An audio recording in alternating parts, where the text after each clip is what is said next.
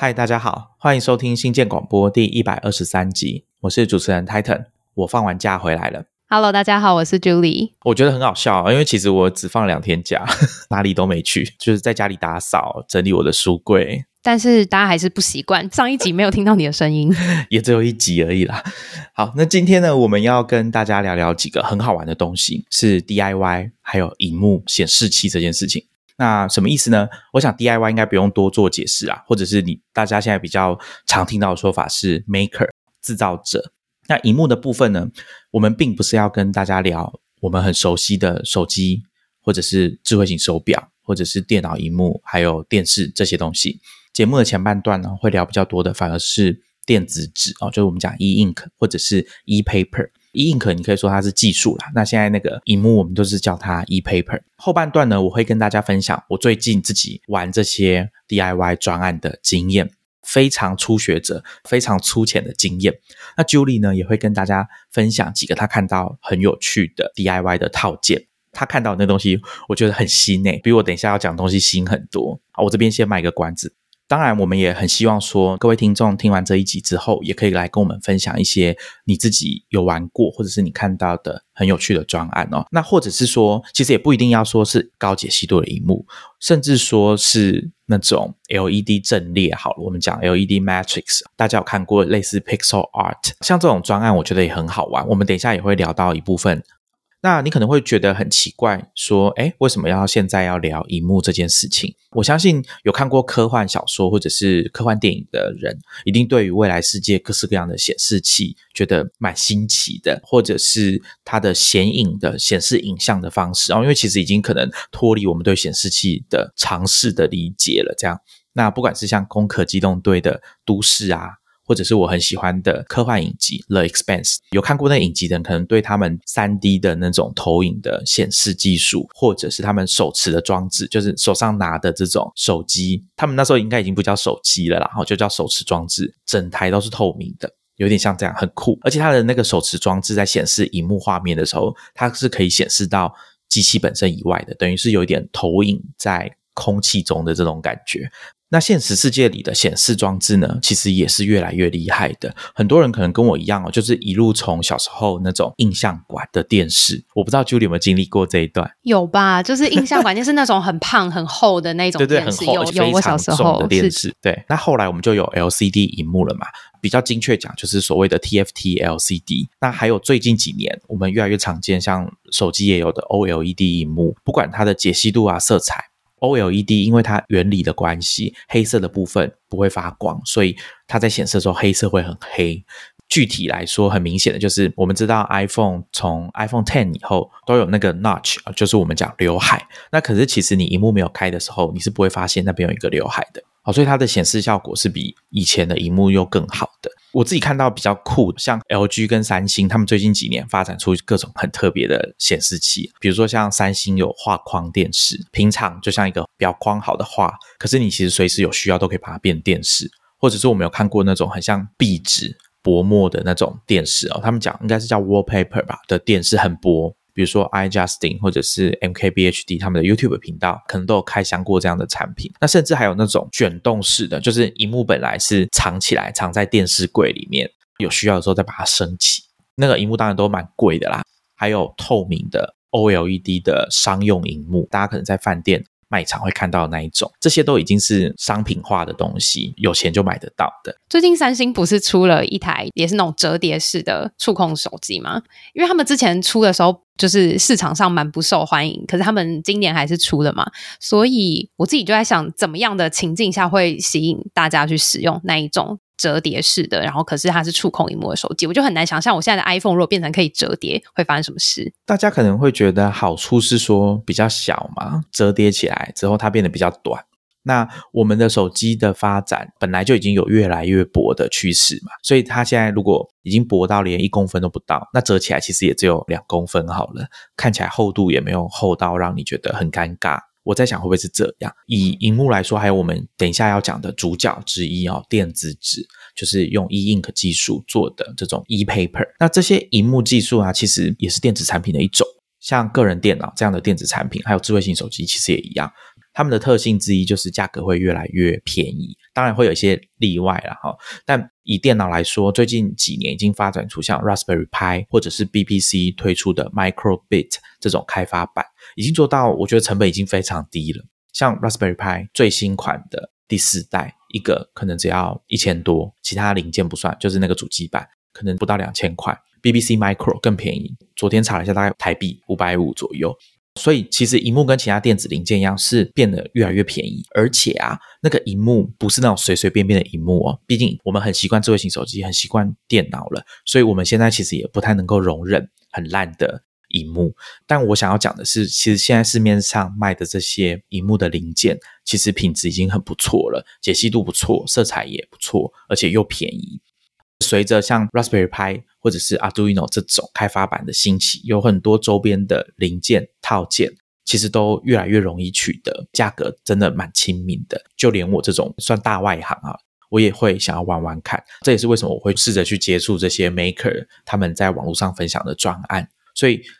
想到这边，我们听众可以想想看，说我们身边除了手机啊、电脑。电视这种还有哪些？就是日常生活中你有看过，或者是你其实没有意识到它已经变成荧幕的。我觉得像如果是住双北好了，应该会蛮熟悉的是像公车站牌，那那个荧幕的。部分最近大家应该也有发现，就是它这两年有慢慢变多，是变成电子纸的那种荧幕。然后我觉得还有电子的标签，就是你在零售通路可能会看到他们是用电子的标签在做动态的价格啊，或者是商品的更新这种的，工作人员就不用去手动贴那种八折啊，或是六折的那种机器折扣。之后我觉得可能会越来越常看到。像我以前觉得捷运的月台上面不是都会有一块块的广告墙吗？我以前就在想说，那个到底是怎么换的？我就在想说，那会不会之后像公车或客运的广告，有一天那个整片都会变成荧幕？我觉得捷运的看板有一些已经变成电子的，就直接用荧幕的方式去显示。那甚至还有搭配声音。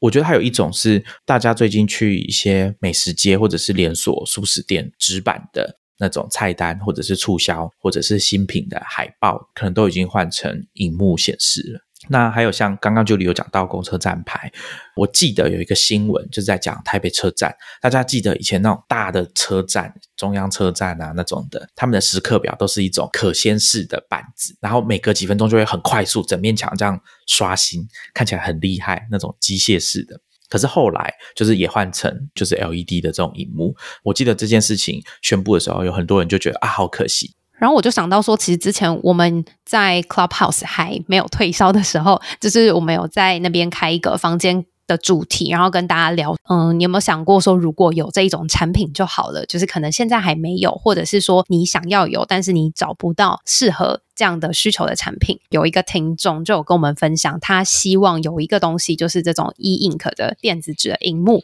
可以挂在自己的家里的房间的墙壁上面。那上面会显示什么呢？可能是天气，或者是当天很重要的一两则的新闻的头条，或者是提醒事项，或者是行事历。总归就是很简单的几个资讯排版之后，放在那个电子纸的荧幕上面。那我还记得，就是这个房间那时候我们在这个主题上面的讨论还蛮热烈的。大家有发表说，哎，其实这种产品如果可以商业化，然后如果出现在市场上的话，大家的需求反应是怎么样？就是每天早上起来就有一个很像属于自己的个人的一个 panel，然后你所有的资讯都显示在上面，感觉也还蛮不错的。这个房间结束之后，有两位就是在戏谷的台湾的工程师就有跟我们聊了一下。他们对于这类产品的想法，因为他们刚好正在研究的 side project，就是他们想要做这种电子纸荧幕的农民力。然后我们就觉得，哎，其实 很特别，而且是很符合就是台湾人需求。因为他们就说，其实日历啊、月历这些感觉已经蛮常看到的，可是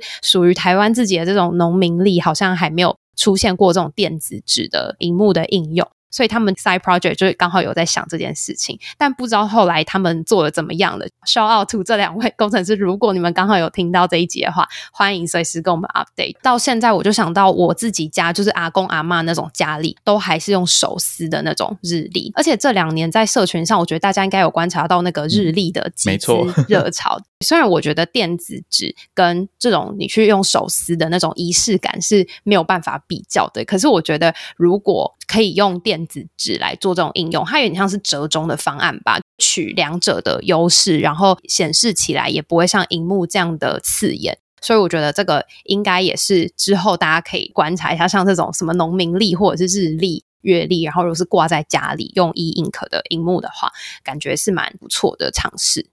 好，那我们就开始跟大家分享我们看到的几个专案。Julie 要分享这个东西超级酷，我那时候看到之后进去看了一下，发现哇，很想要。看到网友的留言都说 “Take my money”。这个呢是它叫做 Very Slow Movie Player，直翻中文呢就叫做超慢电影播放器。Byron Boyer，他本身是设计师，也是一位工程师。那他做的这个超慢电影播放器呢，它是以每个小时二十四帧的速度去播放电影，这个速度是比一般我们在看电影的速度还要慢三千六百倍。所以你播完一部电影大概是要一年的时间，一秒的画面要花一小时来播。对，我就蛮好奇，说他怎么会有这个构想？他说他之前去巴西玩的时候，在巴西的首都巴西利亚，就发现说这个都市的设计是沿着一个纪念碑为轴线，盖了一系列很重要的建筑。其实，如果你是以车辆行进的视角或是感受度去体验这个城市的话，你就会感受到它是一个中心的一个轴线嘛。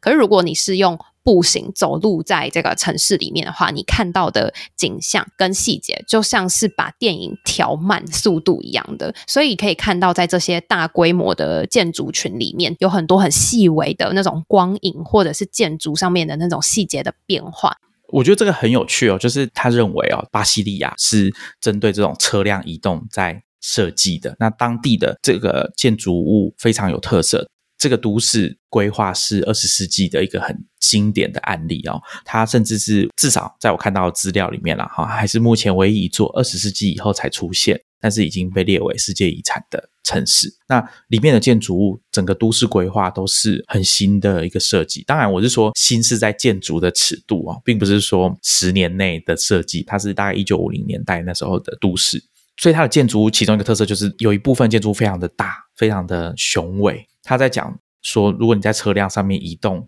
的时候看，跟你改成用走路的方式来看，感觉好像整个变慢动作。大家在旅游的时候应该也会有这样的感受啦，就是你用不同的交通工具带来的体验就蛮不一样的，就是会有一些因为步调跟节奏的不同而有所差异。像我自己可能就是蛮喜欢用走路的方式去体验一个城市，所以他就是也是从这这个经验得到灵感，因为他就在想说有没有办法透过电子纸的这种荧幕，跟他自己会写城市嘛，可以不可以做出一种体验，是让你看一部电影就像在看一本书一样。的感觉，所以他才会把它调的这么这么的慢。他就开始去找各种方式啊，然后就开始用了像是 Raspberry Pi 自己写了一一组程式嘛，然后还有他买了电子纸荧幕，把它装在那种三 D 列印的外壳里面，因为这样就可以量身打造它的这个显示的荧幕。这个荧幕里面就播放了慢三千六百倍的电影，这样子，那整个呈现出来是非常有质感。应该也是因为他非常会拍照，就是在他家里面的摆设，整个融入在光影，然后还有他家的这种设计里面，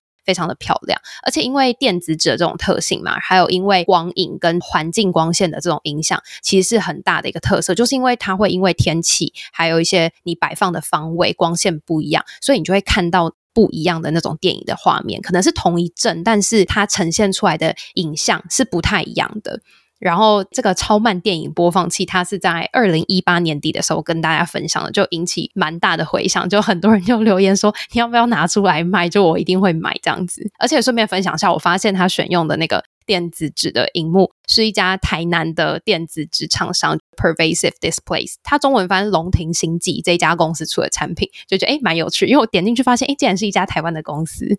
我觉得刚刚 Julie 分享的有一个重点就是。Brian 他认为电子纸做的荧幕是可以融入在你生活的背景里面的，所以装了这个荧幕之后，不管你放在客厅、放在房间，你把灯关掉，并不会有一个东西永远都亮在那边，干扰你的作息。大家如果有点进我们的 Show Notes 去看他拍的照片，你就会发现他其实。就像一张画黑白照一样，比较好放在那边，而且加上一小时，它只会前进一秒钟。你可能平常也不会注意到它其实有在改变。那我不知道说这样对大家来说是有点恐怖吗？像哈利波特的那种魔法的报纸一样，或者是你像我一样觉得它融入到背景里面？我很喜欢他说 ink 的好处的地方就在于它会融入背景，而且不像 LCD、LED 干扰这个空间。那他有把这件事情拿去公共空间讲，我觉得蛮重要的。他觉得 ePaper 的显示器不仅看起来比较优雅，那个质感，我相信有看过电子书阅读器的人应该有这种感受，或者是你有看过那种电子纸的公车站牌。有一点很重要是，它是更尊重公共领域的，也就是说，到了晚上，公共空间各种招牌、城市的光害其实非常严重。你大概不太喜欢外面有个东西到了晚上还一直亮着。我自己看到的是，有居民就会去抗议说，附近的商场如果他们的晚上那种广告看板 LED 灯整片的，然后都没有在关，那其实对大家的生活作息是可能会有干扰。所以我认同他的说法，相较于会发光的荧幕，电子纸是更加的尊重公共领域。好，那讲完这种美感的部分啊，我们换一个讲技术一点的东西。我那时候看到，我很想要，可是因为 Brian 他并没有提供详细的做法，就是这整个专案要怎么把它 build 起来啊。但是我没有放弃，我就继续找，发现哎，网络上有另外一个工程师，他就看了 Brian 二零一八年的这篇文章，他在二零二零年的时候也自己发表了一篇参考 Brian 做的 Very Slow Movie Player，那他在里面就列很详细的。步骤跟城市码，还有它使用的零件，跟它怎么组装，可能没有到 step by step 的地步哦。但是我想看起来大部分的内容它都有写在里面。我在看他们在描述自己做这个专案的时候，有一个关键字叫 Detering。那大家如果去查，可能会发现，哦，这个叫抖动。我会注意到这个字的原因，是因为我们常常提到的科技布洛克 Ben Thompson。跟另外一个也很有名的布洛克 John Gruber，他们两个一起合作制作了一个付费的 Podcast，叫 Detering。他们的封面每过一段时间就会换，那那个封面的风格很特别。我那时候就在想，Detering 到底是什么意思？我很随意的 Google，只看了第一个解释叫抖动之后，我就没有再管它了。那后来我在看 VSMP 的这个专案之后，发现他们说他们在制作这个过程需要做 Detering。工程师听众可能已经很清楚，如果等下有讲错，也欢迎大家来指正我。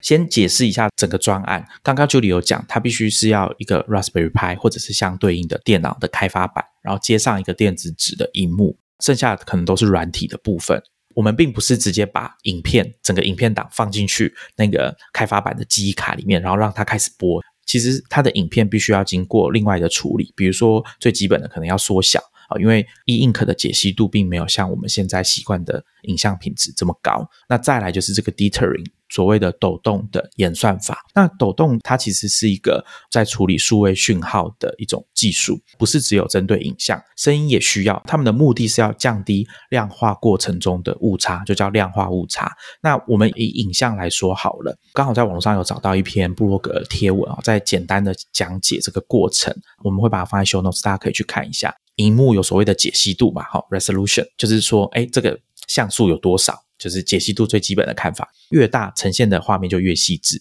还有一种东西叫色彩的深度，叫 color depth。那意思就是说，单一个像素它可以呈现的颜色有多少种？比如说，我们会看到呃八 bit 一幕，那就是二五六色，二的八次方。十六 bit 就是六万五千五百三十六色，以此类推。所以我们的显示器啊，如果它的色彩深度不足的时候，原本影像的一些颜色就会变得没有办法很准确的去呈现。那最常见的状况就是，我相信大家在看影片的时候，或者是照片，你可能会注意到有一些应该是渐层的地方，它会变成像色块一样。那这个就是所谓的量化误差，有点像是说，当你把这些东西数位化之后，原本应该要是一点八的。数值被四舍五入变成二，那原本是一点四的，被四舍五入变成一，所以那个差距就变得很大。所以 dithering 要克服这件事，它的做法很酷哦，它反而是加入用来减少量化误差的杂讯。所以大家去看 Brian，或者是我说找到一个比较详细的教学，这位作者叫 Tom，他们都有帮这个电子纸拍照。还有那个上面的影像，大家去看，你都会发现有那一点一点的。那其实他在做的事情，就是要透过这些 d e t e r i n g 抖动处理之后，处理原本渐层的部分，把灰阶的影像转换成黑白之后，让它可以尽可能的去贴近原本画面的表现。当一个影像没有做 d e t e r i n g 跟有做 d e t e r i n g 的差异，画面的品质明显会有很大的差别，而且这个过程中，影像的档案会大幅的减小。如果大家对我们之前六十三集 Matt 介绍的 Low Tech Magazine 啊，低科技网站有印象的话，那个网站为了节省能源，它把所有的图片都做了 Dithering 的处理，所以大家点进去会看到那种一点一点的那种图片，那个其实效果就是来自于此。那以这个专案来说好了，他们好像都是用一个蛮有名的演算法，叫 f l o i n g Steinberg 的 Dithering 演算法。我觉得这个蛮有趣的。那时候看到这个解说的时候，就有点恍然大悟的感觉，就是说啊，这个好像说得通。我以前看过那种画面，为什么建成的地方会结块？有没有就变一整块这样子？然后还有再来经过 Dithering 处理过的画面，看起来好像感觉就比较好。这也是为什么我会对当初 Ben Thompson 他们那个 Podcast 的封面蛮有印象的原因之一。你觉得，如果你要做这个专案，或是你买到这个产品了，它终于商品化了，你想要放哪一部电影进去，用大概几千个小时把它播完？我觉得它很重要，应该是这部电影应该要是一个各种画面都很经典的，没错。然后又不能说拆解之后，你可能识别不出这是哪一部电影这样子。可是对于我来说，我可能会比较喜欢的是像我们之前讲那个 Slow TV Map 这这个概念的时候，我觉得像慢电视这种影片，其实概念上就是类似，只是说它就是看风景这样的一个变化。像可能挪威或者是瑞典，他们那种。火车或者是动物的迁徙，可能都是几十个小时的这个长度。虽然说可能没有像一部电影可以 放慢三千六百秒，他们可能画面完全都长一模一样。可是我觉得，对于我的应用场景来说，更想要试着用这种 slow TV 的影片，然后把它放到超慢电影播放器里面来，就是它可以取代很像相框啊，或者是很像桌面、荧幕保护城市的那种感觉。我对这种一直放一个影片在那边播放有一点印象，就是之前跟 Julie 提到说，有一个蛮有名的 YouTuber，我在看他的工作空间导览的时候，他就会讲说，他会把一些暂时没有用到的显示器在上面用荧幕保护程式，那荧幕保护程式跑的是《教父》的电影，然后就放在那边跑。那我想这个东西有趣的地方就在于，你经过的时候看到你熟悉的电影，你应该就知道说，哦，这是哪一幕，这是在哪里。我自己觉得比较适合的，因为他们举例的是《二零零一太空漫游》，那里面的场景的确看起来好像真的蛮适合的，所以就让我想到另外一部我们算近代版的太空电影，我觉得拍的很好的就是《Gravity》啊，地心引力，它有很明显的对比嘛，太空都是黑的，太空船还有那个主角本身是比较亮的，那这个在呈现上面就你会看得很清楚，不会说灰灰暗暗的。我的理解是这样。如果有机会可以尝试这个专案，或者是有商品化，就是有厂商发现这个商机的话，我觉得应该也蛮有趣的。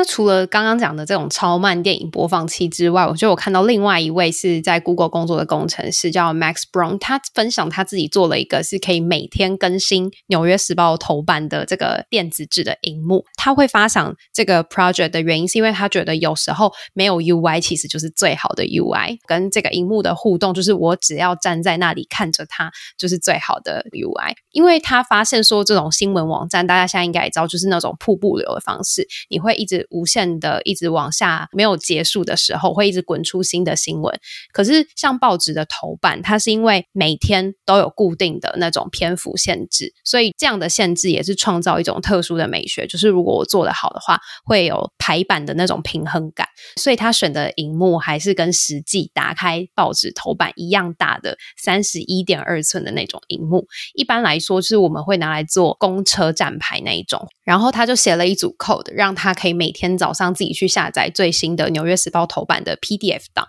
把它转换成一个正确的图像格式，在荧幕上显示这样子。因为有人看到之后也想要效法他去做，结果他选用的荧幕是一家斯洛维尼亚公司，就是 VisionNet 的电子纸荧幕，是要价两千三百三十块欧元。乍看数字觉得好天价哦，因为那位 Google 工程师 Max 他。买的那个荧幕大概是一千五百多美元，然后是台湾的元泰科技做的，因为元泰也是全球的电子纸的。技术的龙头大厂，对我就看到这个报纸，我就有联想到一个，我刚好之前看到一个新闻，就是说 U C Berkeley 加州大学的伯克莱分校，他们的图书馆外面有一排很像那种在那种巷子可能会看到你门里的那种布告栏，是那种玻璃的门里面会放纸张的那种布告栏，只是在 U C Berkeley 图书馆外面，它是很长一排一片一片的，就是一整排，然后有交错。那它的这个设计就是里面它会放全球很多国家当天的报纸头版，结果因为疫情的关系封城嘛，所以员工也没有去上班，学校也没有人，就整个很像一个空城。等到校园重新开放之后，大家就看到那个报纸还停留在三月，就是疫情刚爆发那一天的新闻，就会觉得很像平行时空，是一个蛮 creepy 的事情。这个设计师他们是因为每天早上会有图书馆的职员负责去换那个报纸的头版，然后下雨天的话，他们可能还会 delay 更新的时间。他们可能预计是早上九点要去换那个报纸，但因为下雨天怕拿着报纸去纸会湿掉烂掉，就会 delay 说哦天气好一点我们再去换那个报纸。我就在想说，Google 工程师 Max 的这个 e ink 的荧幕应用，感觉就很适合换在图书馆外面的这种应用。或许报纸还不会这么快消失嘛，但是我觉得如果它可以用这种自动更新的方式，可能比较不会发生像这样，因为一段时间没有人换的这种很 creepy 的感觉。我觉得刚刚 Julie 讲的那个报纸事情，会让我想到说，经过一些报社，他们都会把当天的报纸或是最近一期的报纸，把一张一张都贴出来，贴在他们办公室楼下外面的布告栏。那大家走过去的时候，其实就可以停在那边看一下他们的报纸到底写了什么东西。那讲到像这种可以自动更换，或者是所谓的布告栏的东西，我看到说好像是元泰跟日本的理光有合作做一个电子纸的白板，就是你可以在上面用触控的方式写，那它也可以直接更新。很多人在跑业务啊，或者是办公室门口不是都会挂一个白板，几月几号，然后让你写每个同事现在人在哪里，他今天有没有外出去开会，大家会在上面做记录。我其实对这些东西不太熟悉。但我前一阵子在看很老的日剧《东京爱情故事》嘛，主角他在一家运动用品公司上班，那他们就是要外出的时候都要写白板，写说自己现在在哪里，是不是今天去拜访客户，像工程用地的地方，他们可能需要做讨论，也是可以用电子化的这种 e-paper 的白板。那好处当然就是电子纸在户外，它是不受光线的影响，外面越亮，电子纸的显示会越清楚。相比 LCD 荧幕有这些优势，可能也是比较节省纸张，或者是说在做资讯的更换上面会比较快速、有效率，也比较方便，甚至可以同步。就是你在这个白板上面画的东西，其他人透过软体也可以在自己的荧幕就直接看到。所以远距开会也可以。我想很多现在大家办公室已经在用所谓的电子白板，那它也是。同样的道理，只是它的荧幕是 LCD。对，因为电子纸它会省电，是因为它只有在要需要更换画面的时候才需要消耗电力。所以如果你只作为一个显示的荧幕，它可以有很长很长的待机的时间。而且因为它就是不需要背光的来源，它是利用环境的光源打在这个显示的荧幕上面，再折射光线到我们的眼睛里面。所以环境的光源越亮，电子纸荧幕上面的东西是越清楚。可以看得到的，不像我们在大太阳底下都要把手机荧幕调得非常的亮，你才可以看得清楚。对，那甚至讲极端一点啊，其实电子纸的荧幕，你直接把电源切掉，它就会停留在当下显示的那个画面，都还可以看得到。刚刚前面大家听我说那个 Max 那位 Google 工程师用的是一千多美金的，然后还有人找到那种嗯要几万块台币的那种电子纸幕，当然是因为他们现在因为还不普及，所以这个东西还是比较属于商用，然后价格也就是比较高。那有一些相对平价很多的电子纸荧幕的这种套件。其实有几家是讨论度也蛮高，然后在 Hacker News 上面评价都很不错的，我就分享给大家。如果是有自己想要玩玩看的听众，可以去查查看这样子。他们的价位差不多都是一两百美元这个价位，像是有一个是 Ink Plate 系列，那它有一款是。大小是九点七寸，因为他们前一代的 InkPlate Six 反应很好，然后他们还有出一个 Six Plus，就是是有触控而且有前光功能的，所以它可以在光源不足的情况下，它等于是前面帮你自动打光，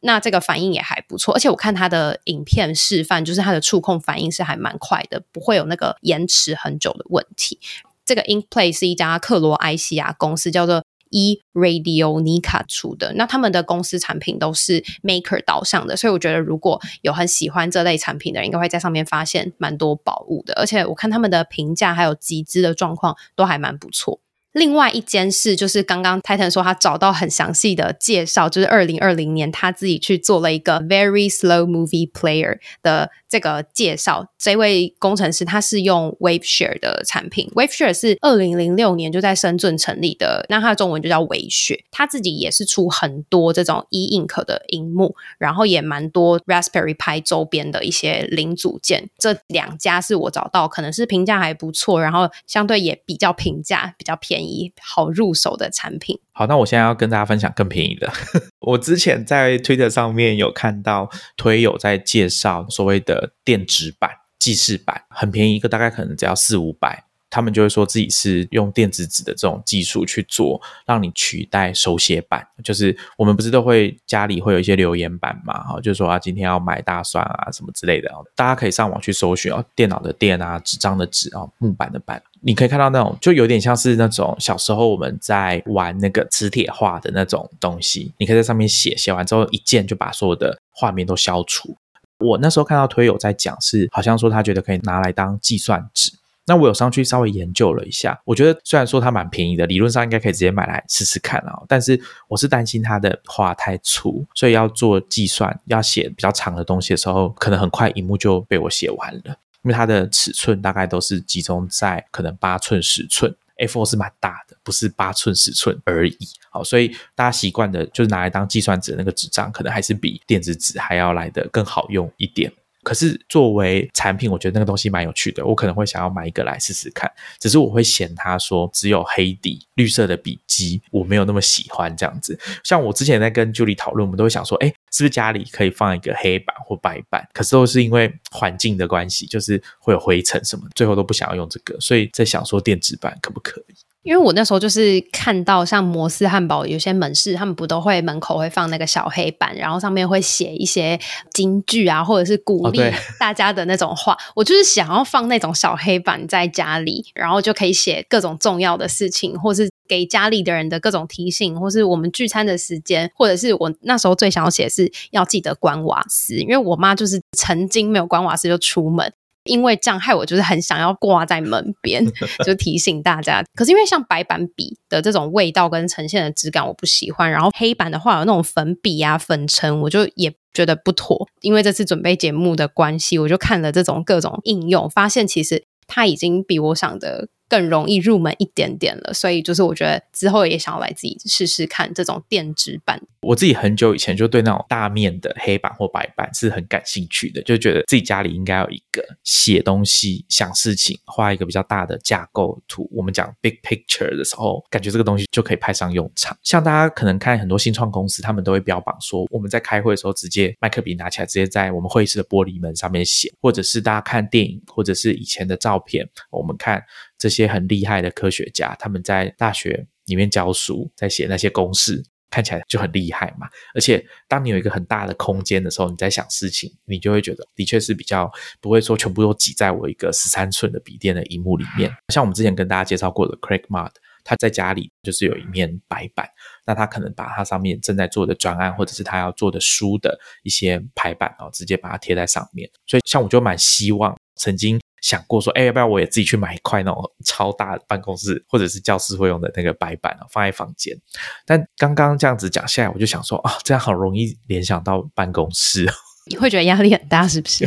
对啊，好像在上班。我就在想说，我们前面讲的这种都是比较是属于显示荧幕嘛，那电子版其实比较是接近我们讲的电子纸，但是是平板电脑。再加上电子纸的这种平板，应该也是蛮多人的需求，因为它还多了这种写的功能，而不是只是看。像最近比较红的，应该是 Kobo 的最新一款叫 Ellipsa 嘛，它是阅读器加上笔记本的这种功能。然后去年底我看《时代》杂志的年度百大最佳创新产品介绍的时候，认识到一款产品叫 Remarkable Two。那它是一个电子纸的平板产品，而且应该是目前全球最薄的，它只有四点七厘米。然后我在 Twitter 上面看到我们之前节目的来宾小海有分享，他有用，感觉还不错。而且最近 Liz 在 PTT 看到有网友分享说买二代就是这一款 Remarkable Two 的心得开箱，我们两个都有被烧到，就是它真的使用起来应该是因为多了那个手写的功能，然后又具有阅读器的这个优势。我们就觉得还蛮被吸引到的。然后我就顺便也查了一下，发现说 Remarkable 这间公司是挪威的公司，而且它其实二零一三年就成立了，等于说它其实八年下来也就出这么两款产品而已。然后这个创办人兼 CEO 他自己说他叫 Paper Person，就是非常的喜欢用纸张。然后他有一天就发现说。他的口袋跟他包包有笔记本电脑、有平板电脑、有智慧型手机，都有这些工具的时候，为什么他还是没有办法舍弃纸笔这件事情？他觉得很神奇。后来他就是认清到说，其实纸张是思考的一个终极工具，就是可以提高你的注意力，而且大脑的思考可以比较活跃、比较自由。可是他觉得缺点也很明显嘛，就是你要去写，然后你要去印，而且很不容易快速的找到你曾经写过的东西。所以他才着手开发了 Remarkable，他想要追求一种就是很纯粹，而且几乎跟纸张是一模一样的使用体验。可是你又可以连接其他的装置，而且不受限制。然后是专门为阅读跟写作这样的场景去设计的，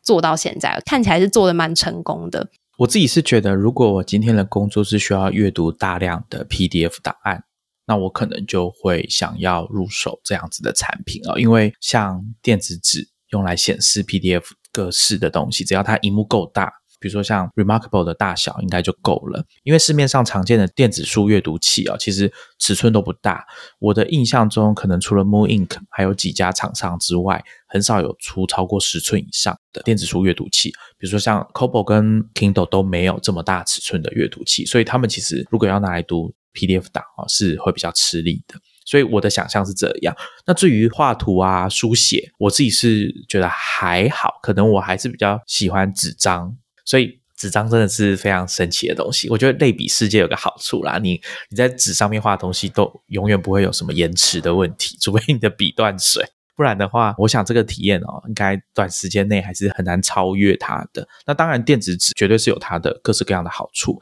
包含我们现在这种影像识别的技术越来越成熟，像苹果最近几年都有在 iPad 上面宣传这个功能嘛，就是它可以把你手写的文字直接变成电脑上面的文字。那这个对资料的检索跟交换、复制是非常有帮助的。因为我刚好最近在练字，就是手写的那种字，我就发现说，其实如果有这种电子纸的这种平板的工具来辅助练字，感觉还蛮好的。因为我目前手边有在试的是 iPad，然后上面是贴那种类纸膜，它就想要仿照纸张的这种触感，然后再加上用 Apple Pencil 去写，是因为那个可以在 App 里面我用图层，然后找到我想要练字的那种字帖。然后再练我手写的那种字，可是我觉得它跟电子纸落差应该还是有感受上的差异，所以我目前还是很阳春的，就是使用纸跟笔在练字，但就是练到一个程度，就会还是很想要有一个电子的工具来辅助我练字。大家不要听我这样讲，好像觉得我很鄙视说用平板或者是电子纸张来做取代纸的一些工作，因为现在大家去看很多。艺术家他们透过所谓绘图板或者是平板电脑上面做的创作，其实是非常好的。那我想这个工具的转换可能只需要一点时间去适应，我觉得这个应该是完全可以做得到的。我们还是可以期待 Julie 赶快入手一个电子纸的产品，因为毕竟你是不用电子书阅读器的人嘛。对，可是我现在就是有一点被 Remarkable 烧到了啦。那说到电子书阅读器啊，我自己有三台哦，有其中两个是 Kindle Paperwhite，一个是第一代，一个是第三代。那最新的应该是第四代吧，就是它的荧幕比较好，是完全是平面的，没有那个缝隙这样。那另外一个是我在读中文电子书的 Moon Ink 第一代，他们刚开始在募资的时候啊，就就参加了这样子。我觉得大家真的可以去试试看，因为用电子纸技术的电子书阅读器去阅读，真的蛮轻松的。虽然说它的翻页速度可能大家会觉得稍微慢一些，但是我用它来读小说，就是那种超厚的小说，像我之前在读横山秀夫的小说，那么厚一本，那用电子书阅读器就真的很方便，随时都可以看。不过我也要特别提一下，如果你今天是用你的 iPad，也用得很舒服、很顺手。那也不见得一定要换成电子书阅读器，因为我已经看过很多人在网络上分享，他其实用平板来阅读电子书是更方便的。比如说换页的体验是更好，然后呃，荧幕的大小啊，还有显解析度什么的都没有比较差。而且我听到分享的都是大家印象中可能眼睛会很容易疲劳的中年人，所以我觉得应该是没有问题的。刚刚 Titan 说到那个 Kindle，我就想到我刚刚前面忘记跟大家分享，我介绍那个克罗埃西亚的公司，他们出的那个 InkPlate Ten 这一台的特色之一，就是他们是回收 Kindle 的 Paperwhite，还有其他多数的这种电子书的阅读器再制而成的，所以对这种环保概念上也还蛮有兴趣的话，可以去看看。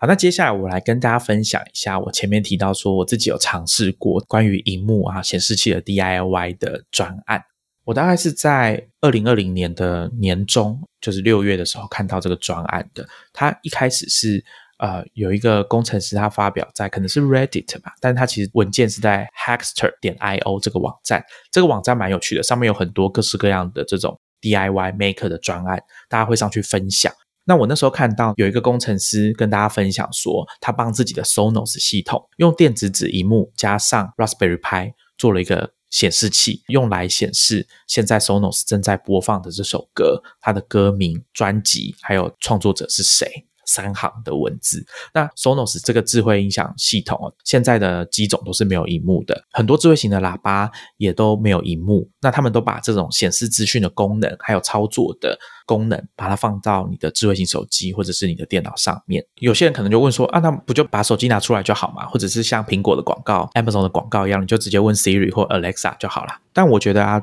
掏出手机查看这件事情还是比较麻烦一点啊，毕竟你要拿出来，而且其实如果播放的是自己熟悉的音乐也就算了。今天我们收听音乐的习惯里面啊，有很多我们之前跟大家讨论过，是以播放列表还有平台推荐的音乐为主，所以其实这些音乐对你来说都是可能是不熟悉，你没有听过的，所以你可能会需要相关的资讯。这时候呢，如果有一个东西可以展示，或者是如果你已经很熟悉，叫语音助理直接帮你把这首歌加到最爱的话，那也行啦。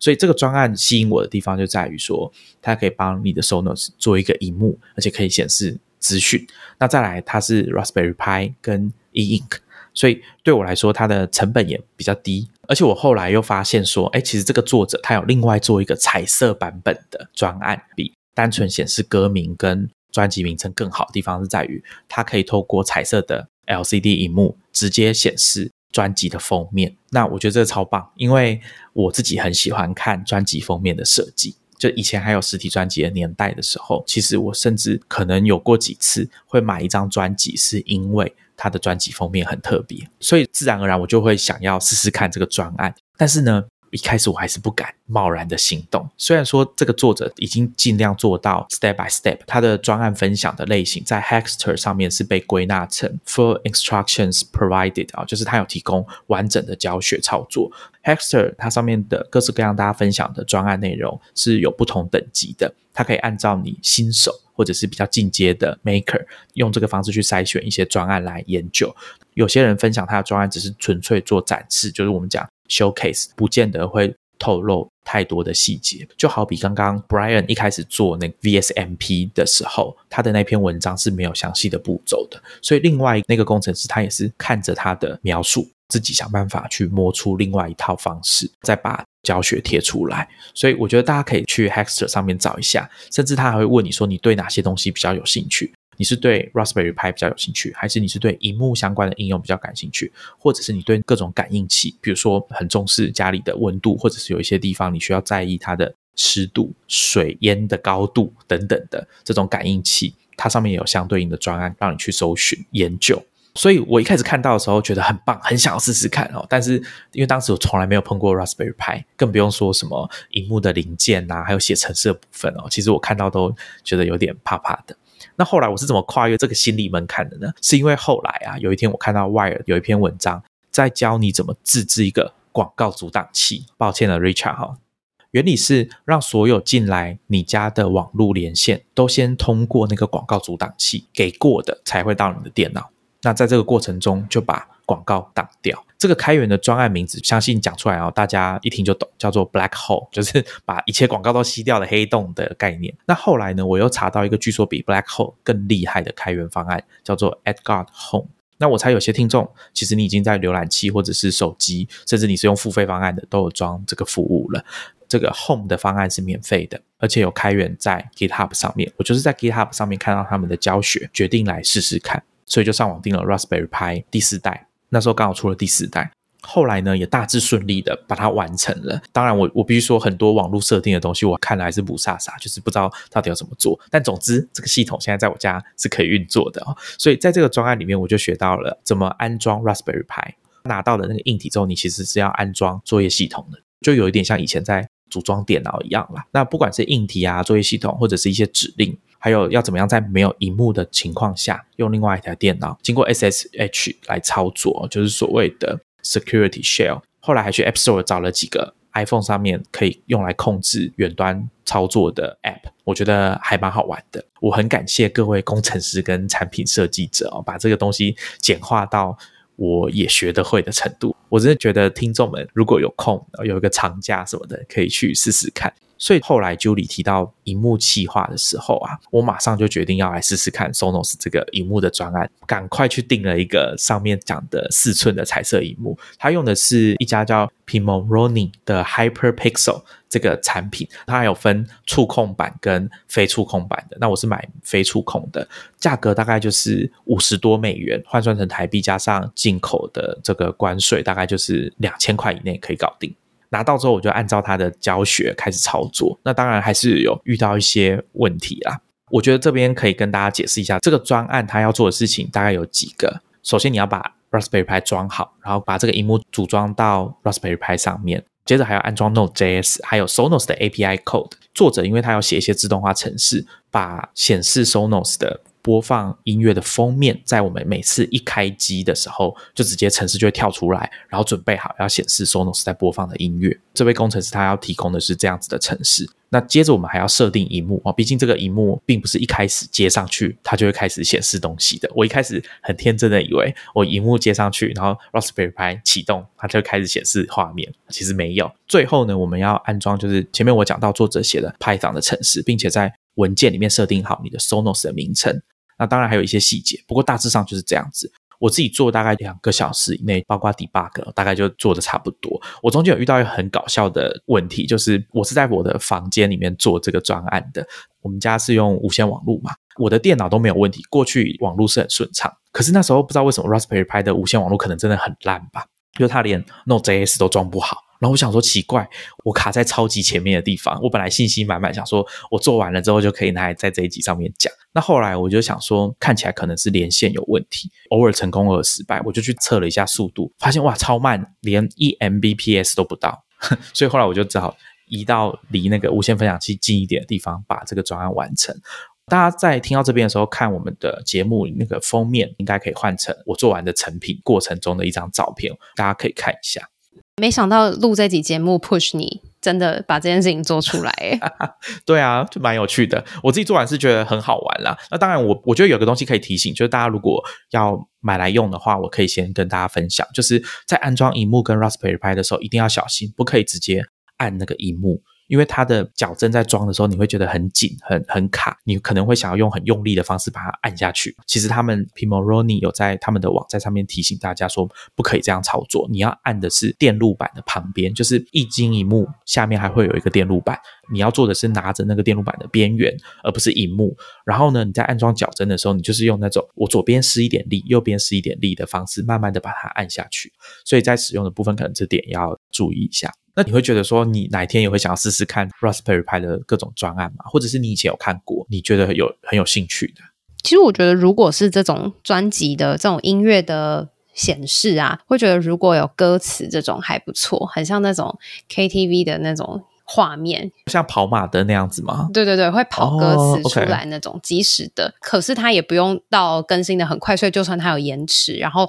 画质没有到超好，我觉得也没有关系。它就是一个很像是一种小小的 MV 的那种画面，我觉得好像也还蛮不错的。但是我觉得我现在的心理障碍跟您可能一开始一样，看起来就是不太敢尝试什么，对，所以我可能会想要先从一般最简单的那种电子版先来玩玩看。哦，我觉得有几件事可以跟大家分享，就是大家在 Hackster 上面看那些专案，你可以注意的地方就是开发者就原本的作者有没有在底下的留言去回复大家，因为像我参考的这个专案啊，底下非常多留言，作者也非常的认真在回复大家遇到的问题。像我其实有遇到一两个状况，就是可能在文件设定上面有问题的时候，我就必须去搜寻它上面的留言。那其实上面的留言非常多，他很认真的在回复。所以当你看到有这么认真的作者在回复你的问题的时候，大概这个专案就不用太担心出问题，作者不理你这样子。因为像我们前面讲的 Brian 啊，还有那个 Tom 啊，他们其实对这方面就做的比较少。那或者是刚刚 Julie 有讲嘛，想要从比较简单的开始着手，我觉得大家去逛书店或者是电子产品的商店，或者是 Maker 的这种商店，可能都会看到有一些很简单的类似教具类型的东西，就有点像大人的科学那种，它会附很多零组件，然后让你自己去安装一个东西。我以前有用过一种教你用 Python。给你面包板，LED 灯就是发光二极体，你要自己去想一个电路，就像我们国中、高中在教的那种很基本的电路，你要怎么让这个灯让它亮？那接着他会教学提高难度嘛？你就做放两个灯，然后让你决定说你可以控制它怎么闪烁，两个分别闪烁或者是一起亮、一起暗这样子，就是透过简单的拍房的程式去控制它。我觉得也可以从这种更便宜、更简单的东西着手，可能也可以降低一点心理的难度，然后顺便复习一下国高中理化。最近我就是看到有一个很特别，是它是第世界第一款的那种可折叠式的那种荧幕的开发套件，然后我就看到它里面有很多很。脑洞大开的应用，因为这家公司就是叫柔宇科技，是中国的公司。那他们就是专门做这种可折叠的荧幕，因为他们应该也算是做出全世界第一台可折叠式手机的科技公司。那他们。是今年推出第一个是给开发者这种 kit 一个套件，然后你就可以自己把可折叠荧幕应用到你想要尝试的产品上面。所以你可能可以从电脑这边接出来，然后它这个荧幕是可以弯，然后可以折的，所以它可以附着在很多不同的不一定是平面上面的物件。那它其实就是一个很像铝合金的一个工具箱，还蛮有质感的这样。然后里面就是有附荧幕各种零件，它这个荧幕上面我看到它有做一些其他的创意的尝试，譬如说可以是接在一个手持的那种相机上面，然后可能是圆柱体的，那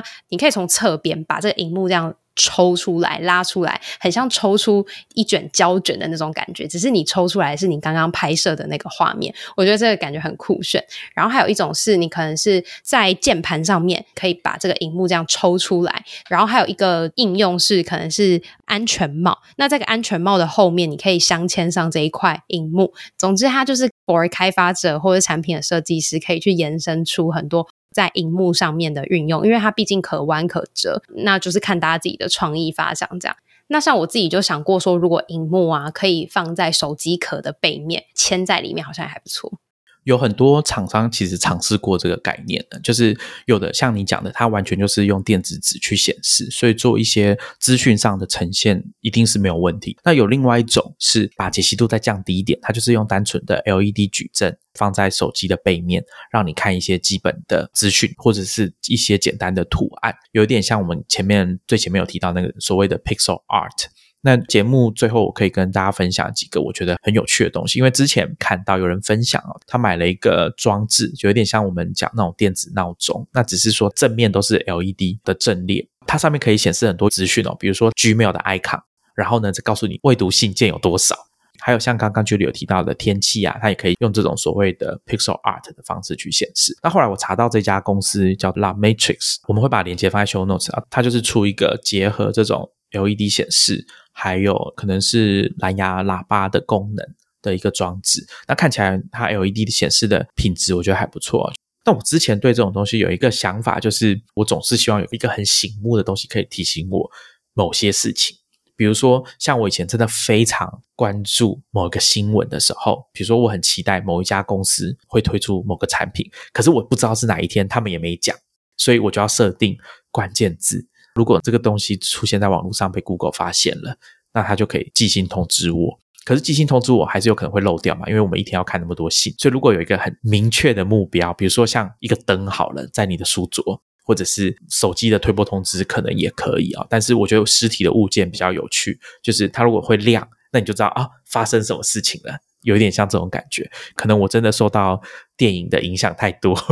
我记得之前是在 RSS 那一集。设定关键字，你就讲过这个概念，对就是没错对对对，就很希望说像电影一样灯一亮，就是啊有事情发生了，我关注的那一件事情终于发生了。呃，我觉得像这个结合 Pixel Art LED 的显示这种小东西，最近还蛮常见的。像我还有看到另外一家 DIVOOM 这个品牌，那他们可能出了很多都是这种可以让你在上面呈现 Pixel Art 的 LED 荧幕，然后可能有各自不同的功能，比如说结合喇叭或者是单纯的显示。那他们的共通点可能都有透过 App 让你去输入，就是你想要做的 Pixel Art 的长相。那因为 Pixel Art 最近很红嘛，因为 NFT 的关系，Pixel Art 又变超级红，而且是很值钱哦。但我自己是觉得 Pixel Art 有它的美感哦，大家也可以体验一下早年的 Icon 设计师。就是啊，麦金塔电脑的那个 Susan Cray 哦，他在设计这些经典的 icon、垃圾桶，还有 Finder 的笑脸等等的这些 icon 的时候，你要考虑的东西其实没有那么简单，并不是把东西解析度减低就好了。那当你今天有一个这种低解析度的 LED 荧幕的时候，你就可以自己去玩玩看，看那个差别是什么？为什么我们需要在一些很明确的线条旁边还要再补充一些别的东西？反而可以让你看那个影像变得更清楚。直接经过城市转换，高解析度到低解析度的这种 Pixel Art，一定还有很多是需要人力去做调整。才可以变得比较好看。我觉得这个也是很有趣的东西。我自己是没有玩过，但是我觉得这个它的价钱现在应该都是很亲民的，不用像买电脑或者是手机要考虑非常久。有兴趣的也可以买来玩玩看，应该蛮有趣的。其实我觉得这个很适合当就是送礼用，还不错，因为它的价格没有到非常高，可是它又有一个可以跟呃收礼的人作为传达你可能想要给他的一些小兔，可能他用到这个东西，看到这个就会联想到你。我觉得以送礼来说，好像还蛮适合的。好，我们今天讲的东西非常多，同样的，我们也会把这些连接讲到的东西放在 show notes，欢迎大家去点开来看看。今天就跟大家聊这边，我们下一集见，拜拜。大家拜拜。